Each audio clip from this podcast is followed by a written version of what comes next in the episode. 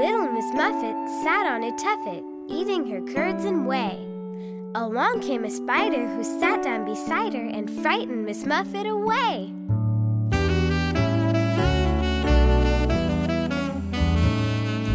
Little Miss Muffet